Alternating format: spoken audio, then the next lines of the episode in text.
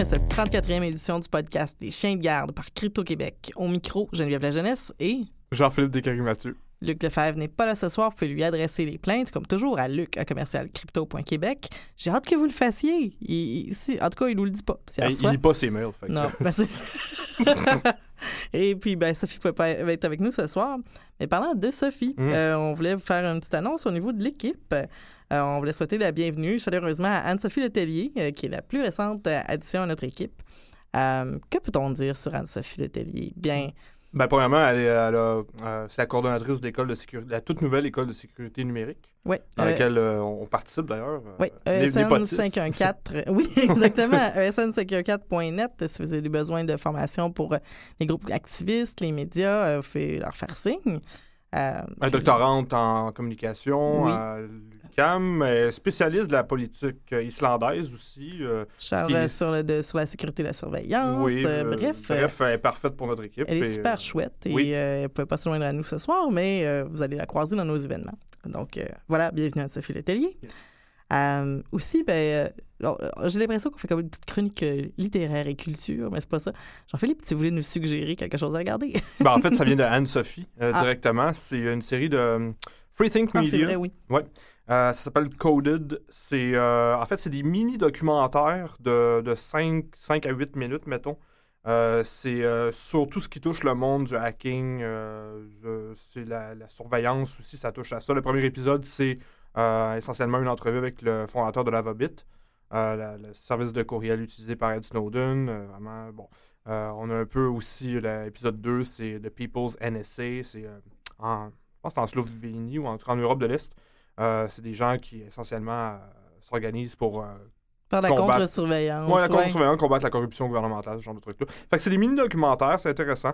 Euh, C'est super bien là, fait, ouais. puis pour une fois Ouais. qu'on traite de ces sujets-là euh, dans un média plus, euh, plus traditionnel, mais que c'est pas, euh, c'est pas du sensationnalisme, qu'on sont allés chercher des sujets que je pense sont vraiment super intéressants. Euh, c'est bite-sized, hein? Fait oui, que, c'est ça. Vous avez le temps d'en écouter un par jour. C'est- génial. Voilà, fortement recommandé. Euh, cette semaine, OK, on a eu... Moi, j'en reviens pas que juste seulement une semaine entre les deux podcasts. L'actualité a roulé tellement vite par rapport aux questions de cybersécurité. Je, je le sais, là, on a dû faire des choix. Euh, on va vous parler sécurité, politique, technique, puis on va faire un petit retour aux médias sociaux, mais il y a- ça prendrait deux heures. Là. On va vous faire ça en une demi-heure, autant que possible. Oui. on va commencer par le bloc sécurité. Euh, Aimeriez-vous ça, être à l'hôtel, prendre votre carte, là, vous arrivez à la porte, puis là, la carte, comme d'habitude, ne fonctionne pas, puis c'est parce que vous manquez de talent à insérer une carte magnétique dans une porte. On l'a tout fait. Euh, mais il y a un hôtel en Autriche qui a perdu le contrôle de son système de génération de cartes d'accès, euh, piégeant les clients à l'extérieur des chambres. Euh, ça a été rapporté dans plusieurs médias. La raison pour laquelle on vous en parle, ben, de un, on trouvait ça quand même un peu original parce que on dit souvent par rapport à la sécurité, les, les- les gens qui vont vous chercher à vous mettre de la pression pour vous faire prendre des mauvaises décisions, là, les clients qui sont en dehors de leur chambre qui peuvent pas rentrer dans un, un- un lieu de villégiature très huppé, c'est une bonne façon de mettre de la pression. Euh, deuxième chose par rapport à ça, euh, c'était énormément rapporté que les clients étaient piégés à l'intérieur de leur Ouais. chambre, ce qui était une information fausse, euh, qui était préoccupante euh, à, à puissance 1000, Ouais. puis qui nous fait demander, OK, dans un lieu, est-ce que les, les sorties d'urgence ce serait non fonctionnelles à cause d'un hacker? Bon, il n'y en est rien. Euh, donc, un petit rappel d'utiliser votre esprit critique quand vous regardez des trucs. Moi, moi-même, j'ai lu ça la première fois, j'ai dit, OK, piégé dans leur chambre, c'est comment? C'est grave, là. Les, les- les- serrures électriques sont à on tout le temps. Donc, De quoi s'agit-il? Mais ben, il s'agissait d'un d'un raccourci de Ouais, ouais, journaliste. ne, ne serait-ce que d'un point de vue euh, sécurité, s'il y a un feu, euh, toutes les serrures ouais, ça ont un mécanisme euh, traditionnel pour l'ouvrir de l'intérieur. Donc, c'est ça, ça venait de, de local.at, qui c'est la source de la nouvelle. Ça a quand même spiné pas mal. J'en ai parler sur Stormcast, euh, Internet Storm Center aussi. Puis bon, les gens soulevaient un doute, évidemment, des embarrés à l'intérieur des chambres. C'est un peu euh, spécial. mais c'est suite à un, un misunderstanding, selon le site euh, qui avait rapporté ça originalement. Donc, Mais touj- toujours est-il que si vous êtes. C'est juste un rappel, tu sais, on a des systèmes, n'importe quel système informatisé peut être pris en otage. là. Puis un système qui génère des cartes qui sont Internet of Things, là, des cartes intelligentes. Dites-vous que plus qu'un système essaie de vous faire croire qu'il est intelligent, là, probablement plus que de surface d'attaque, puis ça, euh, c'est un problème. Mhm. Euh, parlant de surface d'attaque, bloc politique. J'ai le goût de pleurer, Jean-Philippe. Je, je vais comme te laisser commencer. Qu'est-ce qui se passe en politique dans le monde? Est-ce que le monde... C'est la fin du monde. C'est la, la fin de, de la politique occidentale. C'est le... Non, c'est pas de ça qu'on va vous parler. Business as usual, finalement. c'est ça. Le ciel est en feu. Ouais. Euh, oui, avant de commencer le bloc politique, en fait, c'est c'est un peu euh, ça dont je voulais parler. Vous allez voir énormément de nouvelles passer sur la cybersécurité, euh, voulant pousser la notion d'un sentiment d'urgence profond par rapport à ces questions-là. Dites-vous que ça fait depuis 2015-2016 qu'on voit des annonces pour des programmes pour restructurer euh, la cybersécurité au sein des armées, pour restaurer les unités, pour entre guillemets, copier ce que les Britanniques ont fait parce qu'il y a un programme qui existe depuis plus longtemps. euh, la même chose en Inde, la même chose en Israël. C'est pas. Le sentiment d'urgence va être créé pour. Bon, oui, il y a une, super menace, mais c'est. C'est beaucoup là pour le faire accepter dans l'opinion publique. Mm. Puis, pour ce qui est de quantifier la vraie menace, ben, on est, on est, on, on- je sais pas, demander à Donald Trump, lui, il veut que- qu'il y ait une évaluation qui soit faite en 60 jours euh, des, des questions de cybersécurité euh, au sein des entreprises et des unités militaires. Fait que si, si lui, il le sait pas, euh, on n'est pas, voilà. L'urgence a toujours été, justifi- a été la manière de justifier la, la passation de, de lois puis de, de mesures contraignantes, sinon carrément euh. Alors, on se souvient du Patriot Act qui a passé comme dans du Oui, beurre après oui, puis 11 ça devait être temporaire. C'est encore. Il y a des mesures qui ont été abrogées, mais pas toutes. Puis euh, ça a fait des petits ailleurs dans le monde aussi, dont le au Canada aussi. tu sais. Donc, euh, c'est. Quand, quand- quand on vous enfonce quelque chose dans la gorge, puis on dit que ça doit passer absolument rapidement, là, posez-vous des questions. Ouais, voilà. Ça vous tente pas d'avaler. Euh, on va Ouais. changer. ben, Merci d'avoir. euh, mais- ouvert la porte, là. Oui, ben voilà, c'était ouvert. Euh, puis on n'était pas embarré dans la chambre du tout. Mm. Euh, c'est un dont on voulait vous parler, une nouvelle en politique. C'est qu'un vire capot du KGB qui aurait aidé Christopher Steele à monter le dossier contre Donald Trump, là, le fameux dossier. là, vous dites- il y a deux dossiers. On parle vraiment de celui avec les prostituées, puis les Golden Showers, puis tous les détails salaces et lubriques de, des préférences de Donald, sur le, qui ont fait énormément tourner dans les médias, puis on oublie toutes les autres pages où on parle de ses liens financiers avec euh, des gens de- du pétrole et tout ce genre de choses-là. Mais bref, un vire capot du KGB, donc. euh, Il est été- mort. il aurait été retrouvé mort Ouais. dans des circonstances douteuses, ben, dans sa voiture. Là. Ouais, exactement. euh, C'est en décembre dernier. Euh, le lendemain de Noël. Ben là, faut comprendre que les, Russes fêtent pas de Noël le 25, là, ils fêtent Noël en décembre, tout le mois de décembre. C'est pas, euh, c'est pas comme s'ils avaient voulu faire croire qu'à la fin du party, ça avait mal fini, mais ben voilà. Donc, euh, puis c'est, il est pas le seul. Il y a énormément de hauts gradés au, sein du KGB, du FSB qui ont, euh, qui, qui ont- sont passés à l'interrogatoire. Il y a énormément de rumeurs. Il y a beaucoup de gens qui sont super silencieux sur les médias sociaux depuis le 5-6 décembre du bloc de l'Est. Euh, Il y a l'ancien Kaspersky aussi qui a été. Oui, euh, je euh, pense qu'il est accusé. Hein, Oui, Stoyanov a été, a été accusé. Ouais. Les- les- la rumeur veut qu'il soit sorti de son interrogatoire avec un sac sur la tête. Là, puis que c'est, Oui, c'est pas. Fait qu'il est quand même sorti de son interrogatoire, ce qui est même pas si mal. Oui, non, non, non, non, mais, non, mais pour vrai, on en est au point où est-ce qu'on essaie de Ouais. quantifier qui est mort, qui est vivant. là. Ouais, C'est, ouais, ok, euh, ok, ouais. Euh, Il se passe de quoi depuis décembre, finalement, en Oui. Russie, côté des services de renseignement? Les, les réponses qui ont été données, c'est que c'est des données que, que- des données des informations. On parle pas juste de, de- de hacking, mais euh, des données des informations qui auraient été euh, filées à la CIA.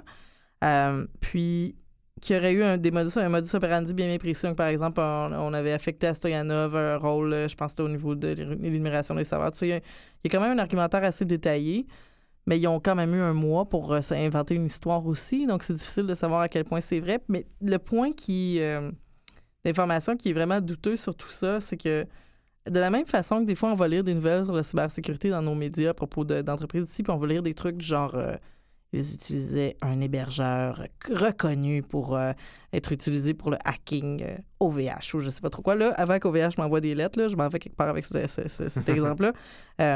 Quand un hébergeur est super populaire, ben oui, ça veut pas dire que c'est l'hébergeur des hackers. Ça veut juste dire que c'est un hébergeur là, qui Ça change pas cher. qui charge pas cher, D'habitude, puis ouais. qui, qui offre, qui offre la possibilité de faire rouler des services. là. Ouais. Euh, donc, euh, tout ça, ça, ça convergeait autour de, de l'entreprise King Servers qui, euh, qui est supposément notoire pour accueillir des hackers. Ben oui, c'est ça, c'est parce que ça coûte rien.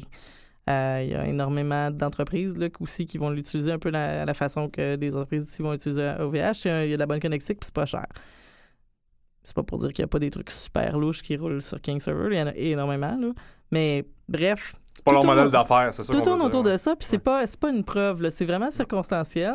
Mais encore là, dans ces choses-là, on s'attend à ce que toutes les preuves qui sont données soient circonstancielles parce qu'ils vont pas nous dire ils ont dit X, Y, Z à la CIA, puis on vous confirme que cette information-là était vraie. Donc, euh, surtout dans le climat actuel où la Russie essaie de consolider ses pouvoirs. Donc, euh, donc euh, Puis, puis là, en- en- en- ce, ce général-là, du- de l'ancien l'ancien KGB, aurait aidé Chris Steele, c'est ça, à fonder le dossier? Oui, essentiellement, Puis- c'est le. En fait, c'est ce qui est écrit entre les lignes. Ouais. C'est difficile. Ouais, il n'y à- a jamais rien de clair là, dans ce milieu-là, mais ouais. Puis là, Chris Steele est- a pris le maquis essentiellement. je Oui, comprends, il a pris le. Ouais. maquis. euh, il a pris le maquis la, la journée même où est-ce que son nom a coulé euh, dans les médias. Ouais. Euh, puis bon, euh, pour ce qui est de Erovinkin, euh, c'est euh, ce qui est particulier, c'est que c'est c'était vraiment un- quelqu'un qui a tenu le, le fort longtemps. là. Il a été, été là, je pense, euh, il était, il était, euh, général pendant, je pense, plus qu'une dizaine d'années. Là. C'est euh, ce qui est intéressant par rapport à lui, vous allez pouvoir le lire dans l'article qu'on met en lien sur notre blog, euh, https crypto.québec. Euh, c'est que c'était un, assistant de Igor Chechin. Et cet, Igor, vous avez vraiment un russe qui s'appelle Igor, c'est original. C'est maintenant le, le le C'est un- ancien vice-premier ministre. Oui, Maintenant, il est à la tête de. Rosneft, qui est une des grosses compagnies euh, de Ben, na- nationalisées de pétrole en ouais, c'est le Petro-Canada de la Russie. Oui, exact. Euh, Dont- dont 19% a été vendu récemment, euh, a, a été mis en vente. euh, euh, 19,5. 19 oui, ça, c'est la commission. Ouais, 9,5 ça, c'est la commission. Ouais, 9,5, c'est la commission. Puis dans le dossier de Chris Steele, on apprenait que euh, il y avait eu une offre qui aurait été faite à Donald Trump pour 19 Fait que ça ressemble vraiment à, c'est ça, 19, 19% plus, plus un, plus une ouais. commission. fee. Voilà. Et là, Fait que intéressant. Ça, c'est, tout est dans tout, comme on dit. tout est dans tout. Puis moi, honnêtement, la, la question des prostituées, je m'en fiche complètement. C'est de la Mais poudre aux yeux. C'est de la ça. poudre aux yeux. Mais cette histoire-là de, de, de, de Rosneft euh, est éminemment douteuse.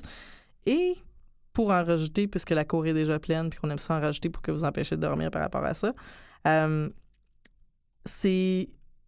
Toutes les, quand, quand euh, Ma- Manafort a été retiré euh, de, de l'entourage de Trump, euh, toutes ces choses-là ont rapport à le- toutes les transactions au niveau des, hydrocarbures. Donc, moi, je pense qu'il y a peut-être Aguille sous roche par rapport à ça d'un côté. Et j'ai vu poindre, la journée que l'article sur euh, Erovinkin est sorti, j'ai poindre plein d'articles dans les médias russes visant à discréditer complètement la démarche et la capacité de, de, de, de, de- de- d'espion Chris Steele. Donc, ils sont allés jusqu'à dire, je sais pas si tu te rappelles, il y avait eu une histoire de fausses roches qui avait été euh, mis autour du Kremlin. Puis là, ils disaient que les agents de la Fausse roche? oui, c'était. Oui, regarde, c'est déjà. Pourquoi mettre des fausses roches pour cacher des objets si on peut utiliser des vraies roches puis mettre des choses en dessous? Je sais pas, là. C'était comme des espèces de coquilles. Vide, là, genre? oui, ok. puis que là, il y avait des. Oui, ouais. oui, puis qu'il y avait des appareils cachés là-dedans, puis c'était Oh, la wow. MI6. OK. Puis en 2012, le gouvernement britannique a comme. Oui, c'est vrai, on, était, on a fait des, des opérations en territoire russe, blablabla. Puis le gouvernement russe a récupéré ça, toujours pour dire que la Grande-Bretagne avait avoué qu'ils avaient fait les fausses roches. Mais pour moi, ça n'a jamais été clair. Puis là, il disait que c'était Chris Steele qui a fait mener l'opération des fausses roches. Bon, voilà. Wow, y avait-tu un méchant quelque part qui flattait un chat, là, Ah non, sur une chaise, Il là? manque vraiment juste que ça, là. c'est caricatural, caricatural, ouais, au ouais. possible. Euh, puis, faut croire que. Il y, a- il y a une autre nuance aussi. Faut... Ici, quand on entend des nouvelles qui sont douteuses, ou il y a un fait qui est, qui est trafiqué un petit peu, ou un communiqué de presse d'une source officielle qui est comme, eh, je sais pas, là, un ministre qui tombe à cheval, là, ou des choses comme Une ça. commotion cérébrale. Oui, mais reste qu'on tombe dans des choses qui, absolument peut-être, sur cet exemple-là, sont pas trop caricaturales. On essaie Ouais. de rester dans le plausible. C'est pas ça le jeu au niveau des médias russes, c'est de, de faire tellement gros que les gens se disent bah, c'est toutes des relations publiques, c'est tout, toute Hmm. la même chose, tout le monde nous ment, c'est pas important, je, je vais pas m'impliquer, puis je vais pas essayer de changer les choses.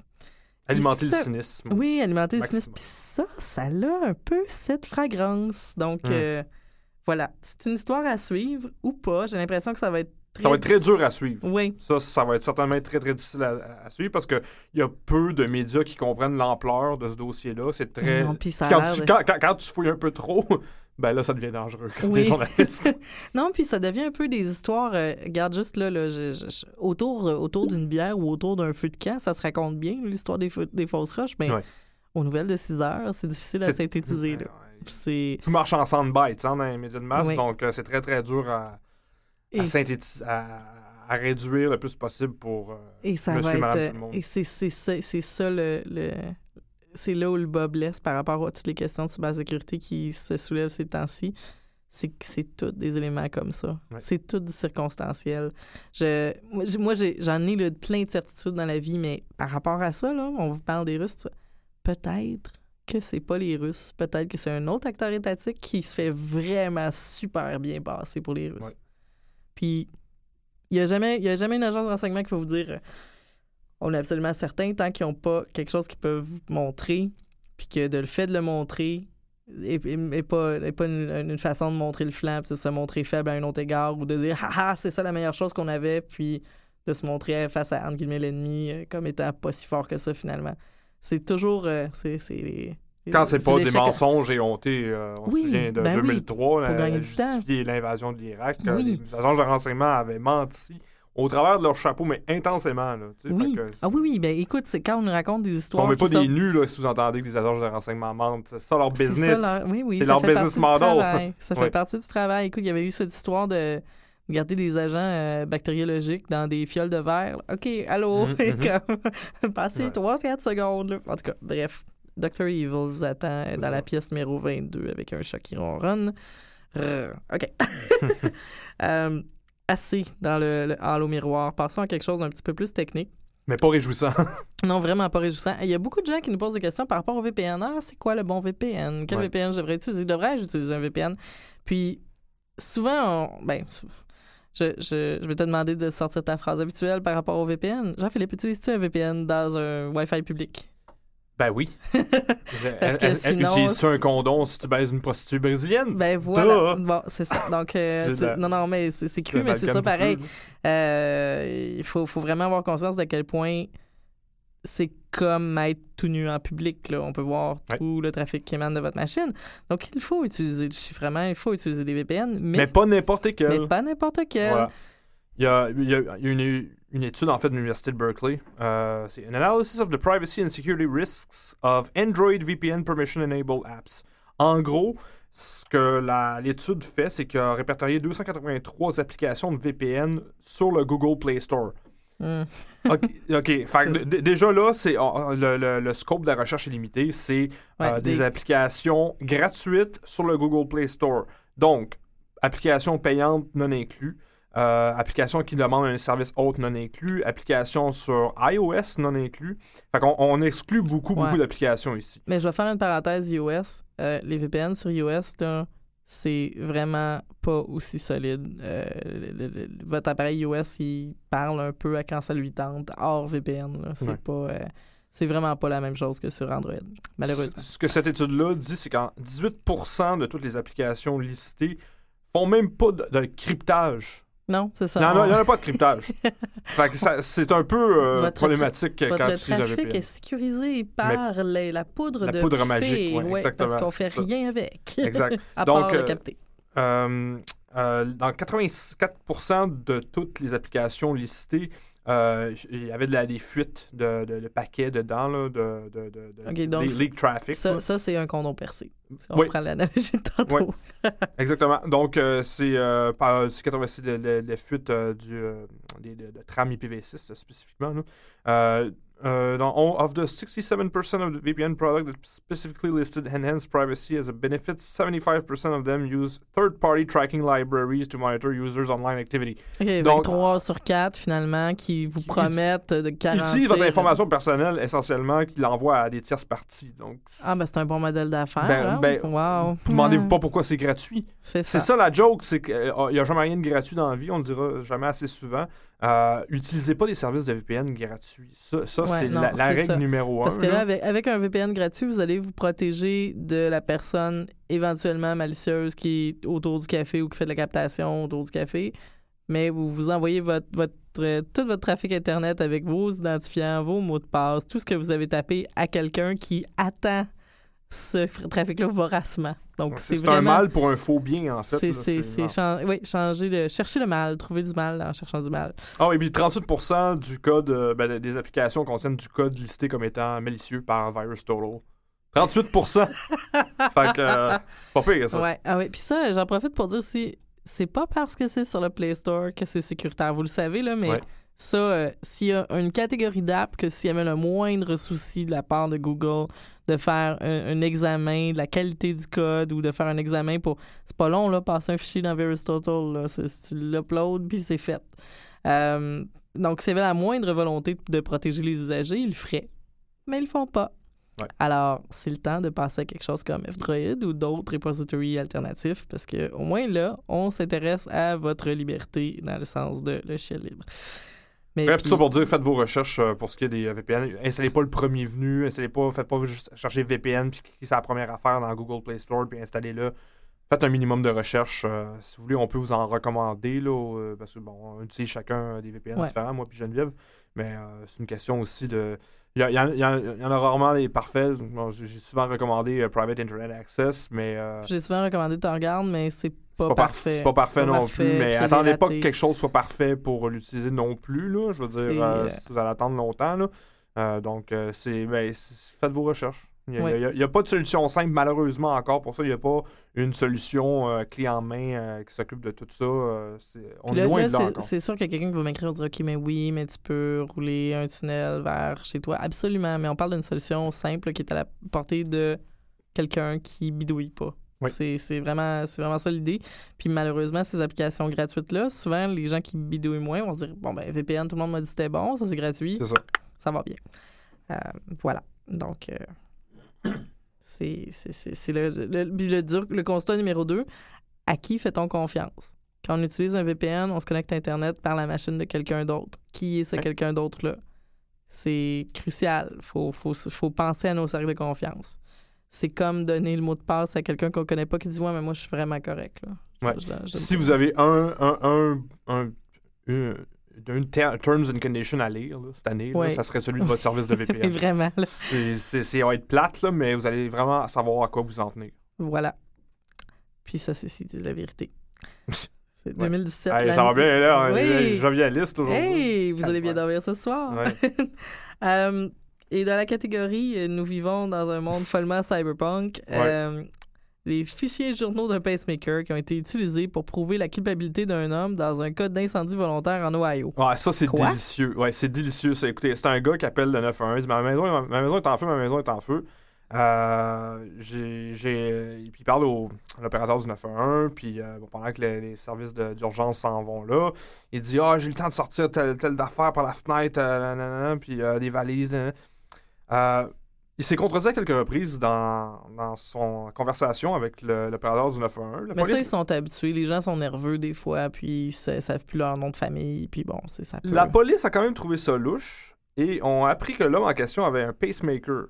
Et Qui Ok. dit pacemaker et current year dit pacemaker intelligent. Oui, bien sûr. Ils ont demandé les fichiers journaux, donc les logs du pacemaker, ils ont réussi à prouver que pour ce que le gars a dit, et à cause de la, la fréquence, sa fréquence cardiaque au moment des éve- supposés Ouais, les, événements, les les, les événements légués. c'est- c'était pas c'était impossible qu'il ait pu à, à cause de son âge de son état de santé il n'aurait pas pu euh, transporter autant de choses à l'extérieur de sa maison par la fenêtre tout ça. Donc monsieur qui a essayé de toucher l'assurance de sa maison en la crissant dans le feu et en perdant son chat d'ailleurs dans le processus euh, ben finalement il s'est, s'est- il s'est fait accuser à la place de, de fraude d'assurance et euh, de- de- d'incendie volontaire Wow. fait que quelle époque? Votre Quelle pacemaker vraiment vous, vous, vous empêche Ouais, de, ouais, de, de crosser vous le mouch- système Vous moucharde. Cherchais ce mot-là, Ouais, hein? jusque dans, vos, dans votre pacemaker. C'est- Puis ça, c'est c'est un précédent. Hein. Euh, je crois pas qu'il y ait euh, un, un autre cas au préalable que, que c'est arrivé. C'est la première fois que ça arrive. Là. Euh, Contradisez-moi si vous avez d'autres informations, mais j'ai jamais entendu parler de, de, ce- d'un d'un truc de pacemaker spécifiquement. C'est assez spécial. Euh, c'est la première fois que ça arrive, donc ça fait, ça fait un petit peu... euh, C'est Spécial. Oui, oui, oui, non, on, on- on est, on est dans le futur. Mais Ouais, c'est un peu comme je disais il y a le quelques futur semaines. sus en esti. Mais on, il y a- il- ça existe plus une scène de crime qui est pas, ou très, très, très rarement une scène de crime qui est pas une scène de crime technologique. Mhm. Euh, ah, D'ailleurs, ça- je, me suis demandé, bon, euh, les, les événements qu'il y a eu à Sainte-Foy, euh, quand tu sais, l'été de, la technologie autour de ça, on a entendu toutes sortes de choses. Quand les, les premières rumeurs ont parti à savoir euh, qui, étaient, euh, qui étaient les suspects, euh, disaient qu'ils avaient entendu sur les ondes courtes des noms. Là, je disais, ouais, mais il me semble que ces services de police utilisent des ondes courtes qui sont chiffrées. Euh, Ah, on n'est pas sûr de ça. Hein? Les- Le SPVM, oui, depuis Le SPVM, un an absolument, et quelques. là. Absolument. ouais, c'est assez récent quand même, mais le SPVQ, je suis pas sûr. Je suis pas, je suis pas certaine. Moi, j'ai contacté les journalistes qui ont sorti euh, Ah la nouvelle, puis ils m'ont dit ben, qu'ils ont posé la question au service de police concerné, qu'ils n'ont eu aucune réponse. Bien, forcément, là, ils n'en auront pas. mais, mais reste que. on- euh, je me disais, on est à un point où est-ce que ces informations-là, technologiques, eh, nous permettent de juger de la véracité ou pas d'une information. Si ça avait été déclaré de façon publique et accessible, le service de police aurait pu dire ben c'est impossible que, que les noms qui ont coulé aient été dits sur les ondes parce que si quelqu'un a écouté nos ondes, ben il a accès à nos ondes chiffrées, fait qu'on a un gros problème de Mhm. sécurité. Euh, donc ça, c'est du, du côté de, de l'observateur. Puis du côté, euh, des, du côté des scènes de crime, s'il y a un accident, euh, t'as un accident en voiture, là, on peut regarder les données de l'accéléromètre de ton téléphone, on peut savoir Ouais. euh, ce qui s'est passé. T'as pas besoin de regarder l'ordinateur euh, de bord de, de- de la voiture. là. Ton téléphone peut renseigner de façon... euh, Pas des sources externes, mais on, on peut parler de Sainte-Foy. Il y a eu six caméras qui ont capté l'événement. Six. Puis si vous Quand allez même, on voir... est à Sainte-Foy, là. Oui, oui, puis si vous allez voir les lieux sur Google Maps, là, c'est c'est pas vraiment... On n'est pas au centre de Sainte-Foy. Non. C'est- Bon, vous allez me dire c'est une mosquée. c'est peut-être pas une coïncidence. De, de- de- de- je sais pas si je suis d'accord avec ça, là, mais c'est juste que de- ouais, c'est peut-être certainement pas une coïncidence qu'il y avait six caméras pointées sur une mosquée à Québec. hein, on s'entend, là, ouais. à l'air du temps. Euh, encore là, je dis pas que c'est une bonne décision, mais ça serait pas surprenant qu'ils étaient toutes pointées sur la mosquée. Mais, mais que c'est. Oui, puis puis il y a une question à se poser par rapport à ça, là, de- Ben oui. sur l'utilité de la surveillance, parce que de, de- on serait. On était à deux dans deux pour avoir eu aucune, in- aucune information pré-captée ou utile. Combien de fois qu'on s'est fait dire que la surveillance allait être utile pour euh, en prévenir les crimes? Ah oui, ben il y a même des départements de pré-crime dans certains euh, super. bureaux de police aux États-Unis maintenant. Le Ouais. pré-crime. marche pas bien. hein, là, Comme ça? dans Ouais. Minority Report, tout le monde dit tout le temps, Ah, c'est comme dans Minority Report. Ben là, ça s'appelle pareil. Mhm. La seule différence, c'est qu'on n'a pas de, de gens qui prétendent avoir des dons euh, de, de, de psychisme. Là. On utilise Puis que ça fonctionne pas. Puis que ça fonctionne pas. On utilise plutôt des agents intelligents. C'est- Je, dis pas que les agents de police sont pas intelligents. Je parle de plutôt de. de...